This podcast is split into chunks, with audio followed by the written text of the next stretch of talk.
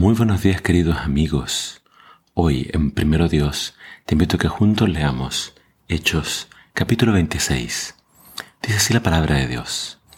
Entonces Agripa le dijo a Pablo, tienes permiso para hablar en tu defensa. Así que Pablo haciendo una seña con la mano comenzó su defensa. Me considero afortunado, rey Agripa, de que sea usted quien oye hoy mi defensa en contra de todas estas acusaciones que han hecho los líderes judíos, porque sé que usted es un experto en costumbres y controversias judías. Ahora, por favor, escúcheme con paciencia. Como bien saben los líderes judíos, desde mi temprana infancia recibí una completa capacitación judía entre mi propia gente y también en Jerusalén. Ellos saben, si quisieran admitirlo, que he sido miembro de los fariseos, la secta más estricta de nuestra religión. Ahora se me juzga por la esperanza en el cumplimiento de la promesa que Dios les hizo a nuestros antepasados. De hecho, esta es la razón por la cual las doce tribus de Israel adoran a Dios con celo día y noche y participan de la misma esperanza que yo tengo. Aún así, Su Majestad, ellos me acusan de tener esta esperanza. ¿Por qué les parece increíble a todos ustedes que Dios pueda resucitar a los muertos? Yo solía creer que mi obligación era hacer todo lo posible para oponerme al nombre de Jesús de Nazaret. Por cierto, eso fue justo lo que hice en Jerusalén, con la autorización de los sacerdotes principales, hice que muchos creyentes de allí fueran enviados a la cárcel. Di mi voto en contra de ellos cuando los condenaban a muerte. Muchas veces hice que los castigaran en las sinagogas para que maldijeran a Jesús. Estaba tan violentamente en contra de ellos que los perseguía hasta ciudades extranjeras. Cierto día yo me dirigía a Damasco para cumplir esa misión, respaldado por la autoridad y el encargo de los sacerdotes principales. Cerca del mediodía, Su Majestad, mientras iba de camino, una luz del cielo más intensa que el sol brilló sobre mí y mis compañeros. Todos caímos al suelo y escuché una voz que me decía en arameo, Saulo, Saulo, ¿por qué me persigues? Es inútil que luches contra mi voluntad. ¿Quién eres, Señor? pregunté. Y el Señor contestó, Yo soy Jesús, a quien tú persigues. Ahora levántate, pues me aparecí ante ti para designarte como mi siervo y testigo. Dile a la gente que me has visto y lo que te mostraré en el futuro. Y yo te rescataré de tu propia gente y de los gentiles. Sí, te envío a los gentiles para que les abras los ojos, a fin de que se pasen de la oscuridad a la luz y del poder de Satanás a Dios entonces recibirán el perdón, de, sus pecados y, y se les dará un lugar entre mi pueblo de Dios, el cual es apartado por la fe en mí. Por lo tanto, rey Agripa, obedecí esa visión del cielo.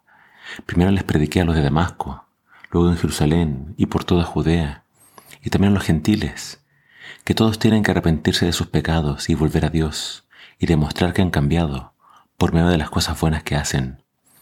Unos judíos me arrestaron en el templo por predicar esto, y trataron de matarme.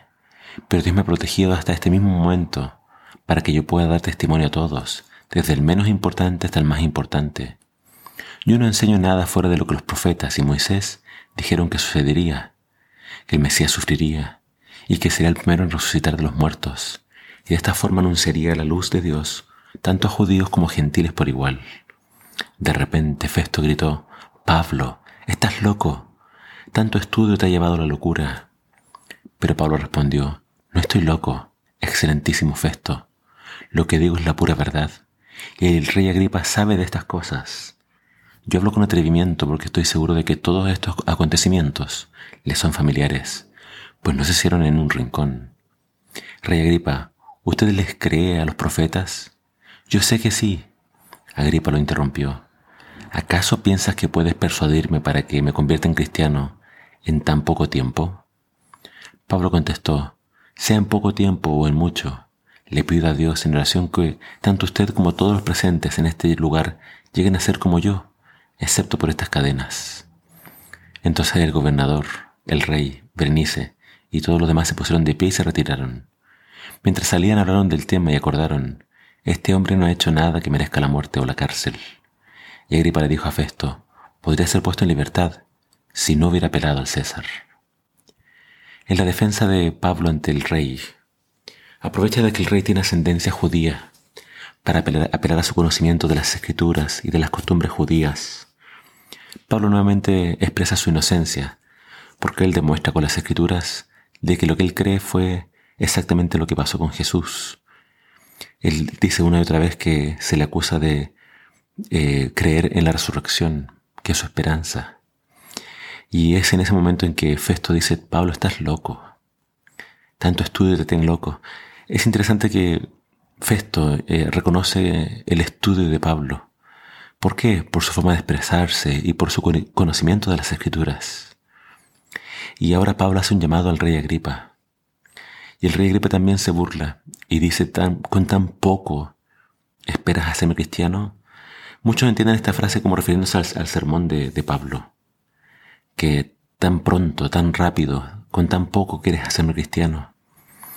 Y Pablo no se detiene ante esta burla, sino que le expresa, mi deseo es que todos sean como yo, es decir, que tengan paz, que tengan esperanza en, en Jesús, nuestro Salvador. Jesús espera que todos nos arrepentamos, judíos y gentiles, y que todos lleguemos a la salvación. Por eso a Pablo no le importan las cadenas, no le importan los azotes, no le importan las cárceles. Su único deseo es que todos lo escuchen predicar y que puedan creer en Jesús. Que tú y yo podamos tener esa clase de fe, que sin importar lo que nos pase, podamos compartir con otros nuestra esperanza en Jesús. Que el Señor te bendiga.